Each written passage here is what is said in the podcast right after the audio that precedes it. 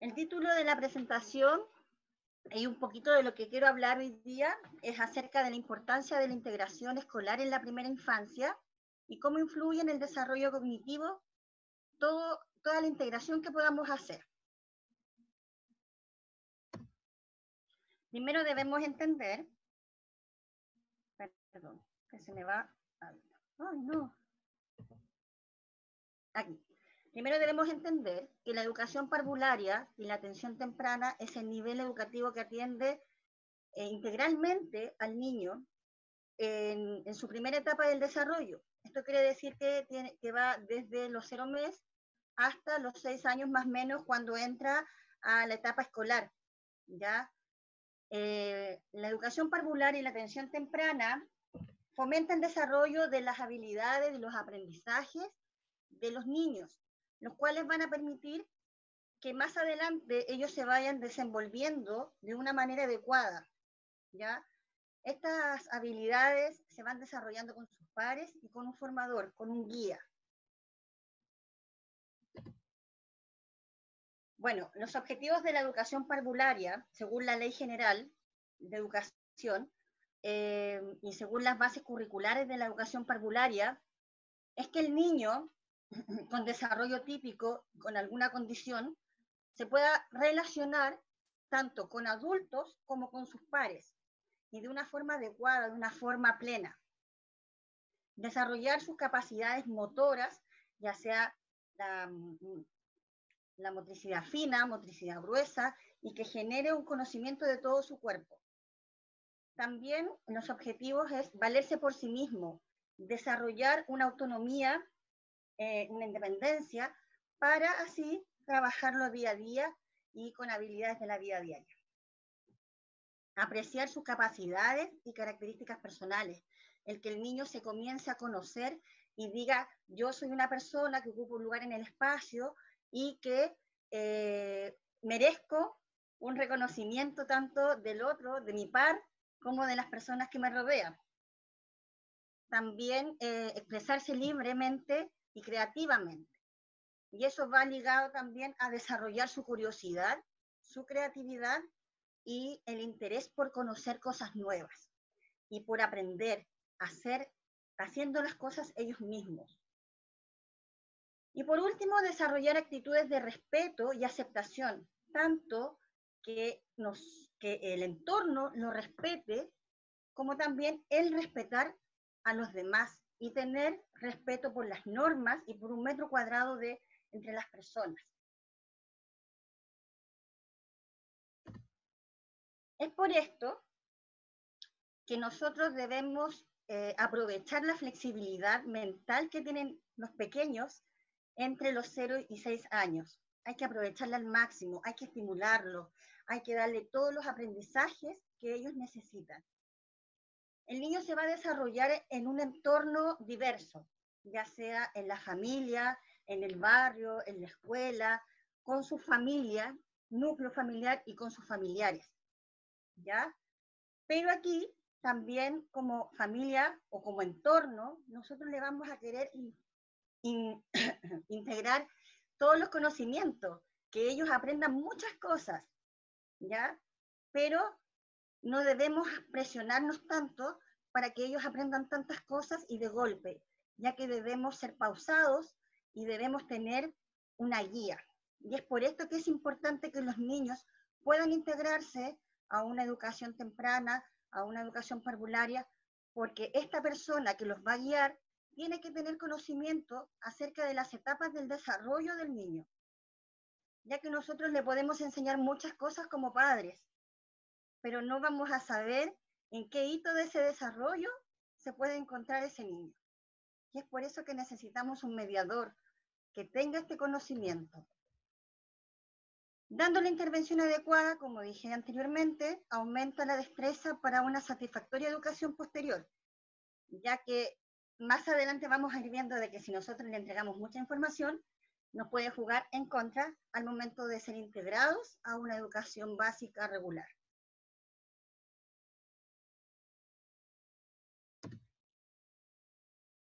La UNICEF, y con sus congresos y reuniones mundiales que hacen ellos, y en la literatura también, se dice que el desarrollo constituye un eje central del crecimiento integral de los niños. ¿ya? Y en este periodo de la infancia es donde más eventos importantes se generan para la maduración del desarrollo cognitivo. Y es por esto que también es súper importante que tengamos claro que los niños deben absorber todos los conocimientos, pero adecuadamente.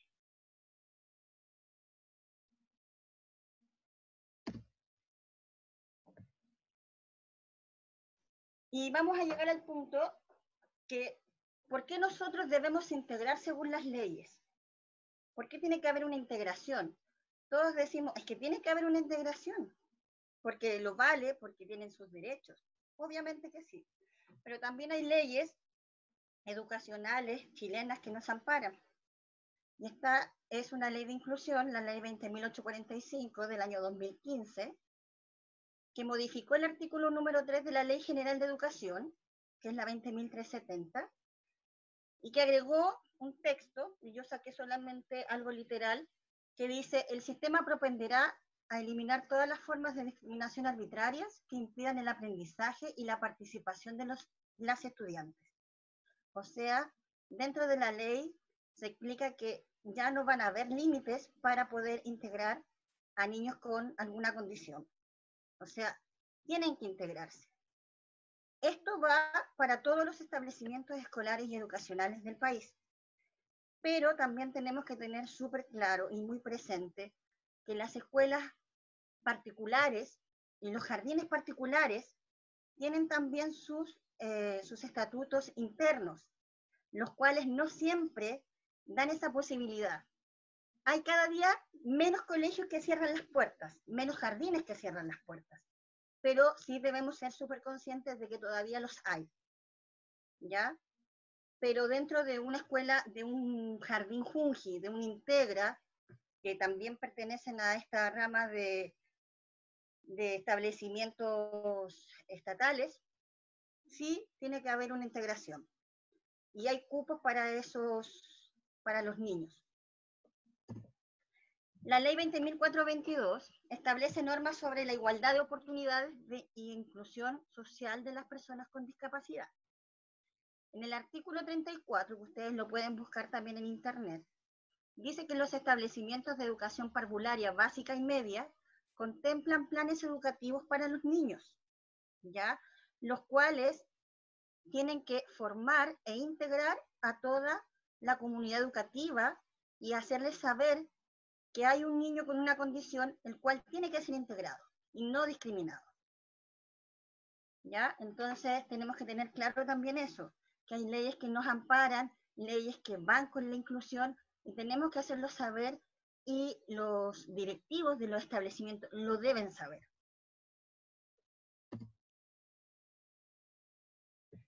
Tenemos que tener en cuenta que la inclusión es un proceso que se orienta a proporcionar oportunidades de desarrollo, a proporcionar eh, oportunidades de inclusión social, siempre respetando y valorando cada persona, a cada persona.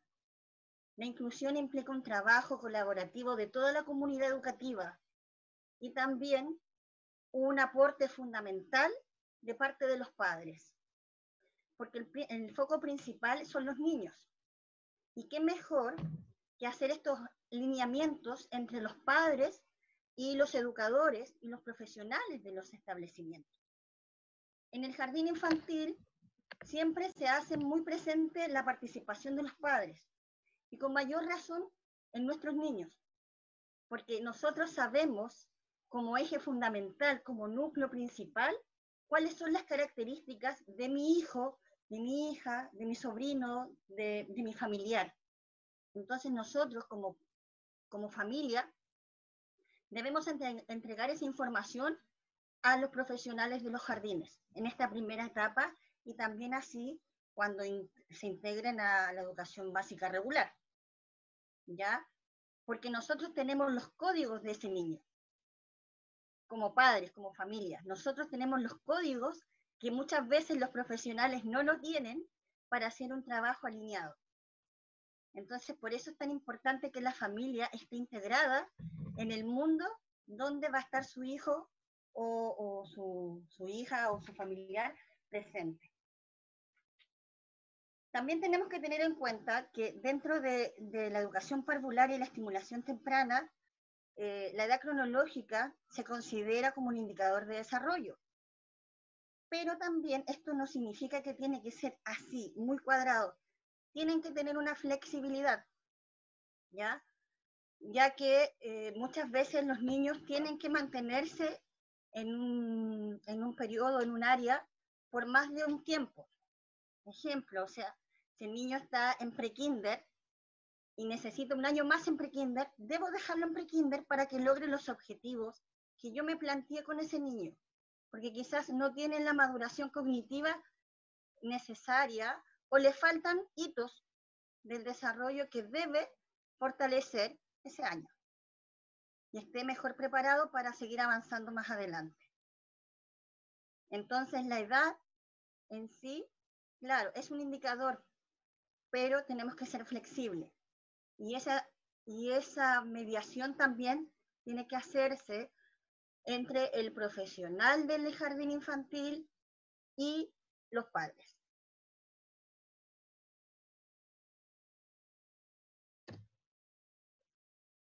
Bueno, los objetivos de integrar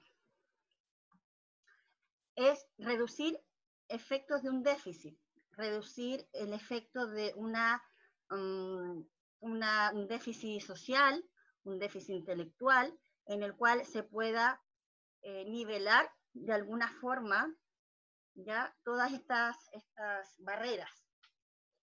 Proporcionar apoyo y orientación. El objetivo de integrar es proporcionar el apoyo hacia los padres y que los padres también hagan una alianza con los profesionales, como lo he dicho anteriormente. También atender y cubrir las necesidades e-, educativas de los niños. Ya eh, en los jardines Junji, en los jardines Integra, ya hay equipos de educación, eh, educación especial para poder guiar a las profesionales, a las parvularias, a las asistentes de párvulo en los aprendizajes y en cómo trabajar con niños con necesidades educativas especiales. Y posibilitar la mejor forma de integración.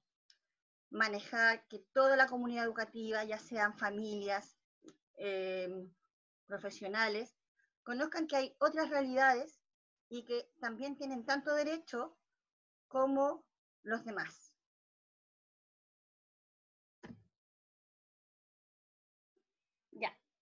¿Por qué eh, tener una estimulación temprana? ¿Por qué es tan importante? Porque el sistema nervioso está dotado de una plasticidad neuronal y su desarrollo viene condicionado por la existencia genética. Todos estamos, estuvimos, estamos dotados de una, de una plasticidad neuronal, la cual, si nosotros no, no hubiésemos sido estimulados, si nosotros no estimulamos a los pequeños, esa plasticidad se queda intacta y no hay un desarrollo. Esto es ya para el desarrollo típico o para el desarrollo alguna condición. Entonces, hemos tenido casos también que muchas veces los niños no tienen ninguna condición y si no se estimula, ellos van a ir desfasados en su desarrollo. Y en este caso, en especial, los niños con síndrome de Down tienen un déficit en la plasticidad. Pero no hay solamente una alteración en un sistema, sino que hay una alteración en varios sistemas. Y al tener esta alteración en varios sistemas, hace más difícil el que ellos empiecen a estimularse de forma autónoma. Necesitamos desde un principio estimularlo, ya sea con las sesiones de kinesiología, ya sea con las sesiones de fonoaudiología, educación, terapeuta, etcétera, etcétera. Por eso es tan importante una estimulación temprana. Bueno, y todas estas dificultades no suponen la imposibilidad de lograr cosas, de alcanzar tareas, pero sí se deben trabajar en una edad adecuada, en una edad temprana.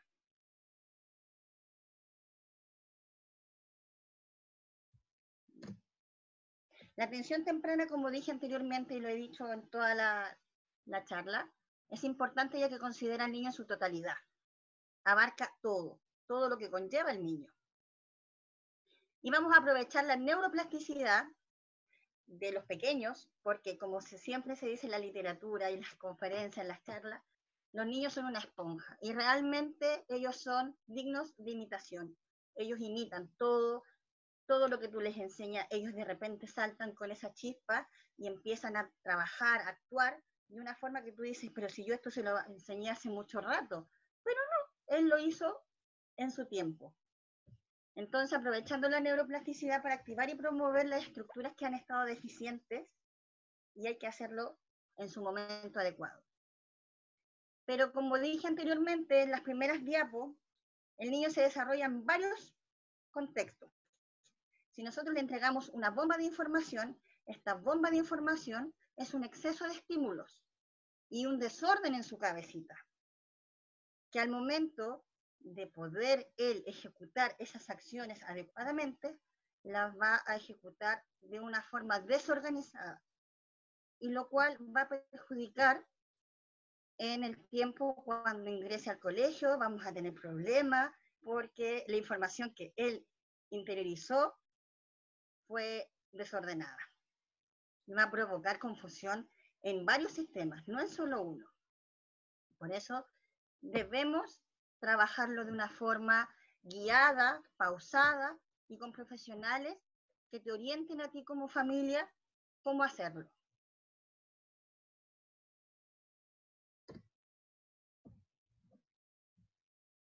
Cuando nosotros eh, favorecemos los procesos cognitivos, perdón, eh, vamos a favorecer el desarrollo de las máximas capacidades de los niños porque con una intervención temprana se puede compensar y superar muchas limitaciones.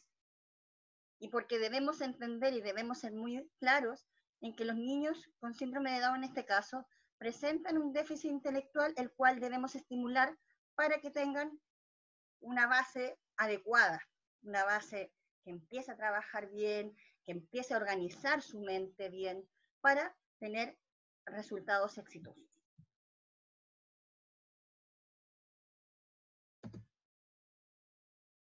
Y dentro de lo cognitivo, que todo esto, este proceso de estimulación temprana, de ingresarlos al jardín, ¿qué va a promover? ¿Qué, va, qué vamos a intervenir? Tenemos que intervenir principalmente en estos puntos, que es la visión y la audición, ya que son funciones sensoriales que están, que están limitadas y que la entrada de información al cerebro se provocan respuestas más, más pobres, ya como, esta, como las funciones sensoriales están más limitadas, la información llega más tarde al cerebro, llega de forma más pobre, entonces esta parte la tenemos que estimular bastante.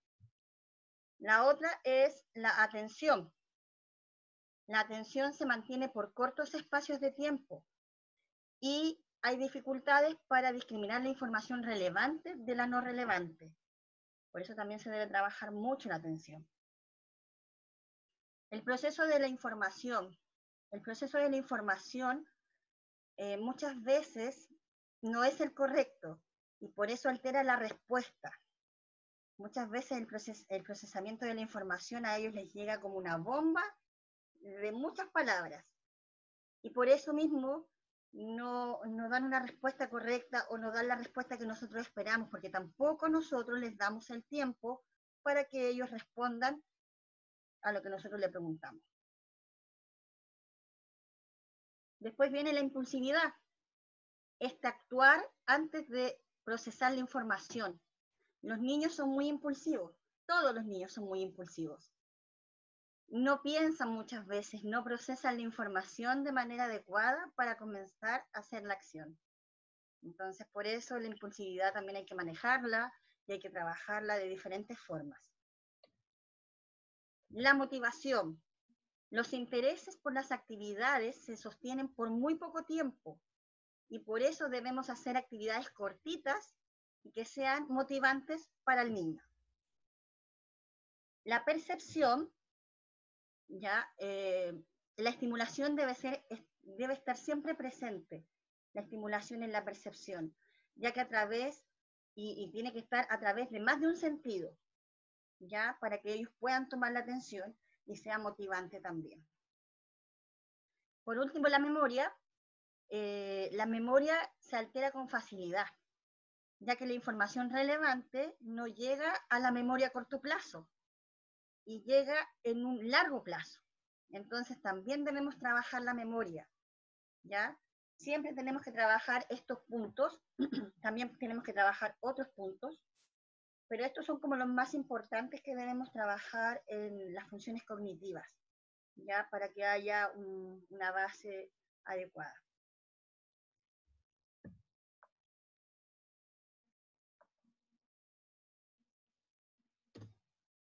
Bueno, aquí hay algunas sugerencias de actividades respecto a los puntos anteriores, como pueden ser la visión y la audición, ¿ya? Trabajar patrones rítmicos, trabajar con instrumentos musicales, dar instrucciones o dar, como por ejemplo, vamos a guardar los juguetes. Si tú le dices a un niño, vamos a guardar, el niño quizás no te tome en cuenta porque para él no es motivante, pero si tú le cantas una canción, comienzas a, actuar con un instrumento musical, para él sí va a ser motivante y le va a llamar la atención el pandero o las cucharitas que puedas juntar, y ahí tú vas cantando la canción y vamos haciendo la acción en conjunto. Siempre tenemos que hacer la acción en conjunto por una primera vez. Después tienes que dejar al niño que él vaya realizando las acciones. Y como ven aquí en la imagen, eh, desde pequeñitos, comprarles estos instrumentos de madera. También en la casa tenemos muchas cosas que podemos hacer música, inventar canciones. Nosotros somos un ente creativo.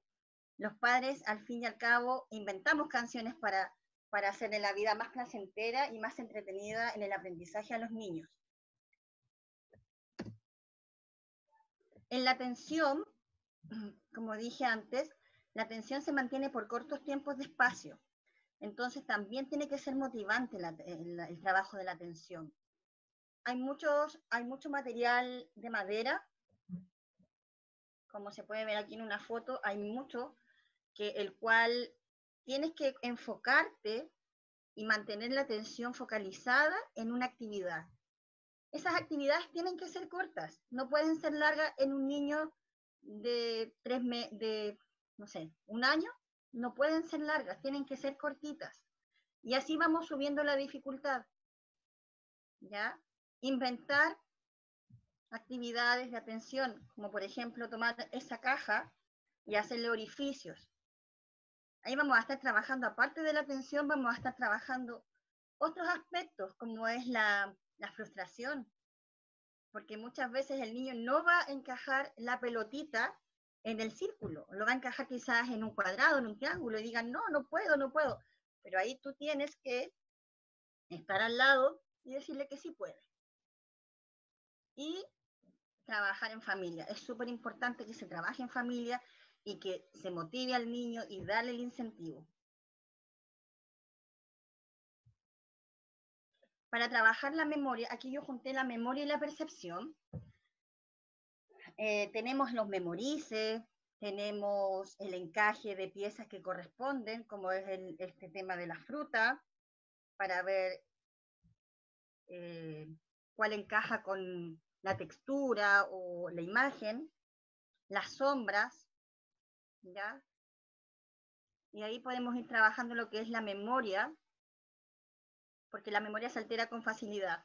Así que tenemos que paciencia, ir trabajando la memoria y la percepción, mostrándoles varios estímulos. En un principio, con un niño no, quizás memorice de, seis piezas va a ser más complejo cuando son muy chiquititos, entonces comenzar con un memorice de cuatro piezas. O comenzar con un rompecabezas también, que sea de cuatro piezas es, muy, es más simple y es más factible que lo logre. Entonces, como lo va a lograr, se va a motivar a hacer otro.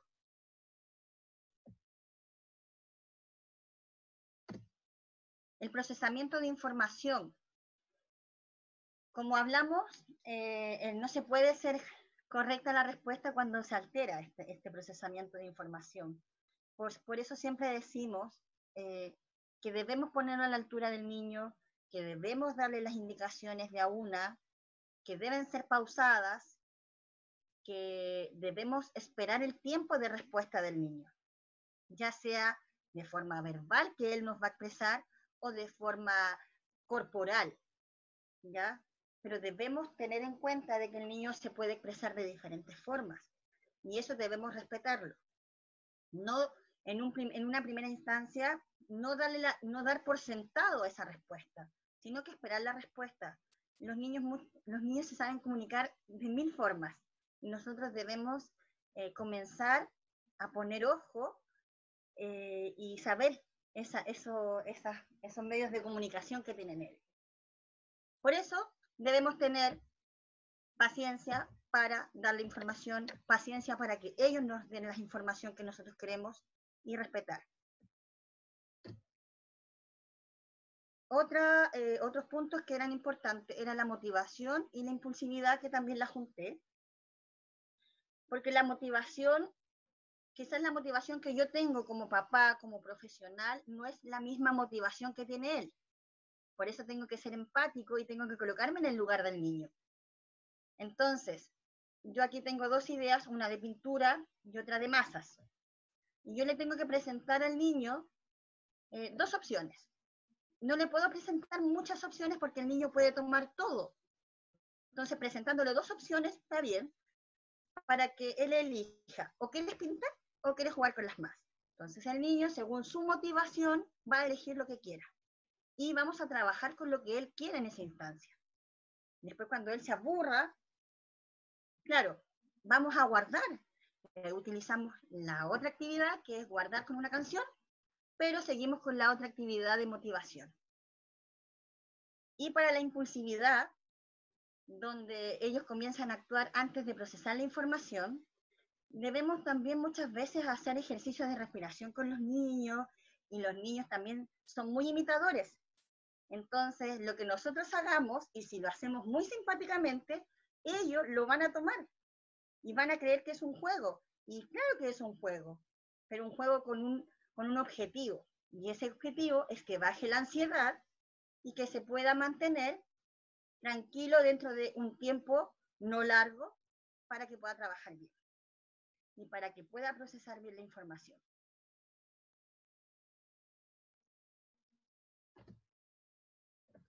Después de haber entregado estas actividades, estas sugerencias de actividades, debemos decir que cada niño es único y debemos respetar el proceso y ritmo de aprendizaje. Y debemos decirle a los profesionales de jardines infantiles, de atención temprana, que estamos de acuerdo que tiene que haber un hito del desarrollo y que debemos seguir una edad cronológica, pero debemos ser flexibles. Porque cada niño aprende de una forma diferente y a un ritmo diferente. Debemos guiarlo adecuadamente, con tranquilidad, con normas y cariño. Y lo más importante, que ellos sientan el cariño que nosotros les tenemos.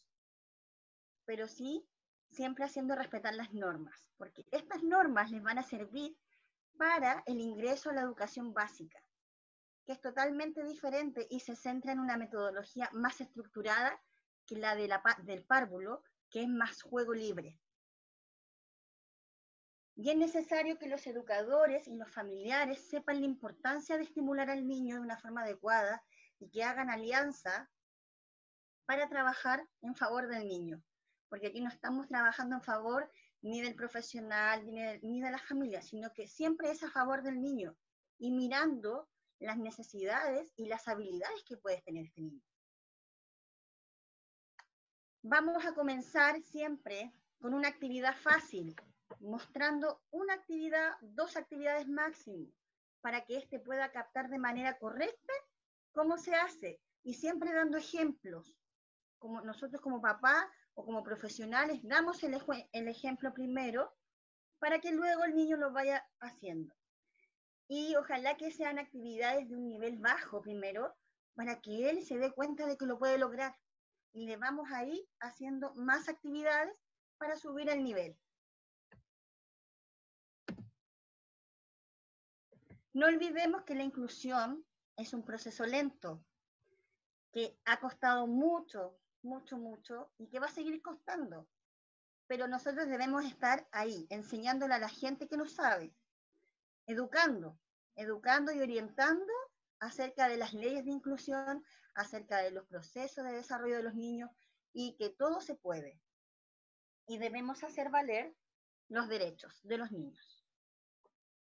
Y para construir un cimiento adecuado para, con las habilidades correctas para la vida, es lo que nosotros vamos a buscar siempre como corporación, como profesionales y como familia. Siempre ir desarrollando las habilidades para que el niño pueda tener un crecimiento correcto y un desarrollo feliz. Y por último, la inclusión es tarea de todos. Todos juntos debemos hacer la inclusión porque si no la hacemos nosotros, no la, va no la va a hacer nadie por nosotros. Muchas gracias.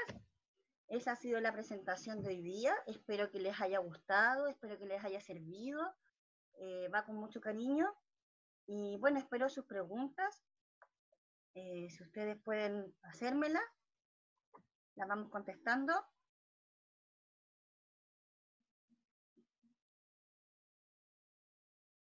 A ver, una pregunta dice, ¿a qué edad se puede comenzar con las actividades Memorice? Con las actividades de Memorice eh, podemos comenzar desde bien pequeñitos, como de, de dos años, un año y medio, ya con piezas muy simples y muy básicas. Como dije, eh, también podemos eh, trabajarlo con material concreto. Recuerden que siempre debemos trabajarlo primero con material concreto y luego con, con gráfico para que así el niño vaya tanteando lo que tiene. ¿Ya? Pero en la pregunta, ¿desde qué edad? Como del año, como de los dos años. Como de los dos años podemos como presentarle material de madera, de estos puzzles de madera y memorices de madera, con figuras muy simples, también con una imagen grande, para que ellos visualicen bien y con color. El trabajo de la impulsividad ¿Qué hacer además de la respiración? A ver, eh, la impulsividad en los pequeños, sobre todo en la primera etapa, bien compleja, porque ellos son el ente, ellos son, em, ellos son lo, esencial, ellos se sienten muy em, importantes, aparte que son muy importantes y nosotros le damos esa importancia, ellos buscan esa, esa respuesta, pero eh, tratar de trabajar con una voz suave, con una música, si a ellos les gusta la música, buscar los estímulos y la motivación que ellos quieran. En este sentido, la respiración para niños más grandes como de 3, 4 años, la respiración, el movimiento también, que ellos vayan sintiendo el movimiento, porque el movimiento también relaja y también baja la impulsividad. ¿Ya? ¿Recomiendas los tableros de anticipación, puedes elegir... Eh, bueno, los, tableros de, anticipación eh, nosotros los realizamos desde bien pequeñitos. Eh, nosotros hacemos el panel de saludo y con los más pequeñitos también lo hacemos, pero de una forma muy simple. Ya les presentamos las actividades, las más importantes. No le colocamos cinco o seis actividades, sino que el saludo y ponemos una manito así, eh, actividad como trabajando y la despedida. Y ahí son tres momentos de trabajo, que yo me voy a saludar, voy a trabajar y me voy a despedir o también puedo agregar el jugar. ¿Ya? La idea es que siempre en los tableros de, de anticipación sean imágenes eh, que se sientan ellos identificados. Pueden ser eh, dibujos que sean muy coloridos y que sean bien marcados, o también pueden ser fotos de los niños.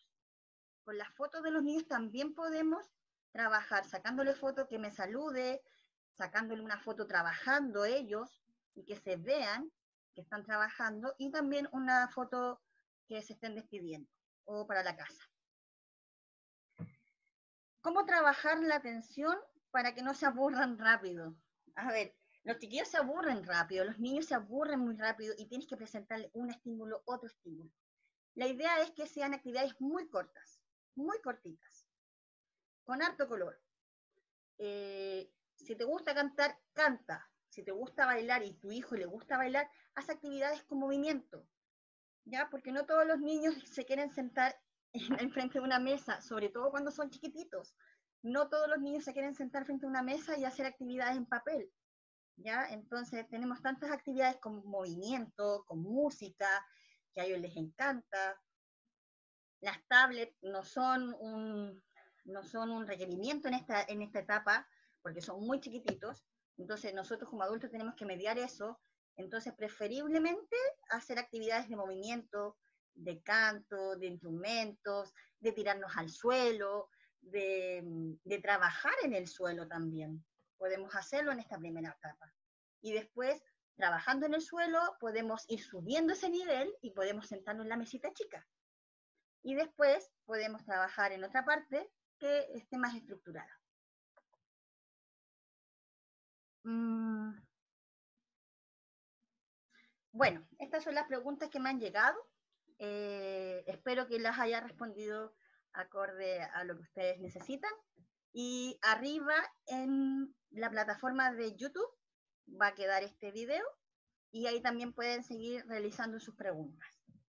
Se agradece de antemano la participación, la atención de ustedes y eh, estamos haciendo más charlas para que ustedes puedan estar conectados con nosotros. Muchas gracias y hasta la próxima. Chao, chao.